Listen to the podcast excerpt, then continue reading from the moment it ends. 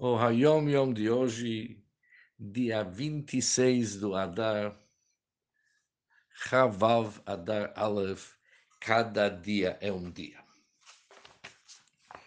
Com três instrumentos de serviço. E os três são o seguinte: o amor a Deus, o amor à Torá e Avat Israel e o amor a outro Yehudi.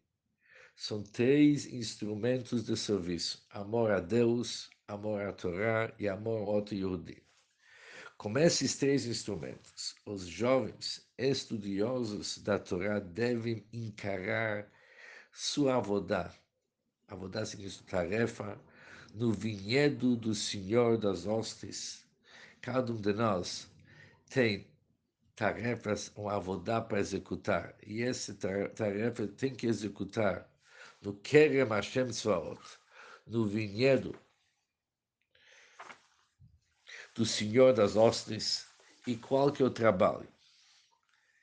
Aproximar os corações de seus irmãos, os outros Yehudim, ao cumprimento das mitzvot práticas e estabelecer horários regulares para o estudo da Torá.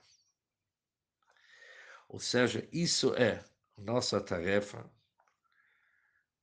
dentro do vinhedo do Senhor da Hashem Tzvaot, aproximar os corações de nossos irmãos, tanto no cumprimento das mitzvot práticas e também estabelecer horários para estudo da Torá. Eles devem fazer isso, os jovens devem realizar esse trabalho sem levar em consideração a doença da segregação de linhas e grupos que tal grupo tem esses costumes, outros são assim diferentes. Isso é algo doente. É uma doença, diz o Rebbe. A verdade absoluta é que o coração de Israel é um manancial, uma fonte de água vivas. E há um pacto que garante que o trabalho e o esforço nunca deixam de surtir efeito.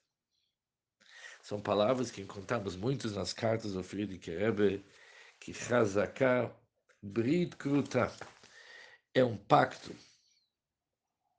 que garante, há um pacto que garante que o trabalho e o esforço nunca deixam de surtir efeito.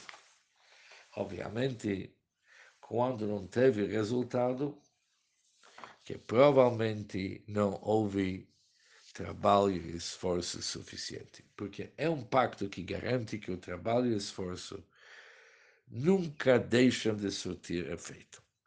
Um bom dia para todos e muito simcha e alegria. O Hayom Yom de hoje, 26 do Adar 2, do Adar Sheni, Chavav Adar Sheni, cada dia é um dia.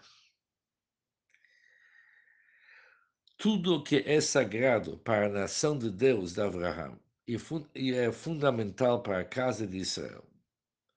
E agora, o Friedrich vai nos falar o que, que é tão sagrado, que, que é tão importante para a casa de Israel. É, em primeiro lugar, estabelecer e educar uma geração para que sejam justos e corretos. Depois, a kashrut do alimento que devemos ter nas nossas casas e a sublime pureza da santidade do Shabat. Sobre esses itens tão importantes, assuntos que o Rebbe chama eles, que são fundamental para a casa de Israel, que é sagrada para a nação de Deus de Abraão. Tudo isso, o glorioso, e reverenciado Deus fez questão de confiar às mulheres judias para preservar e desenvolver. Ou seja, os assuntos mais importantes da nossa religião, que é educar uma geração que sejam justos e corretos. Assunto do kashrut, que é tão importante. E também a santidade do Shabat. Tudo isso Deus fez questão de confiar às mulheres judias para preservar e desenvolver a mulher que cumpre sua obrigação e destino na vida familiar, na condução da casa e na educação de acordo com a Torá, sobre ela diz o versículo. Chachmot Nashim Banta Beita, a sabedoria das mulheres que constrói seu lar. Bom dia para todos e muito sucesso e muito Hatzlacha.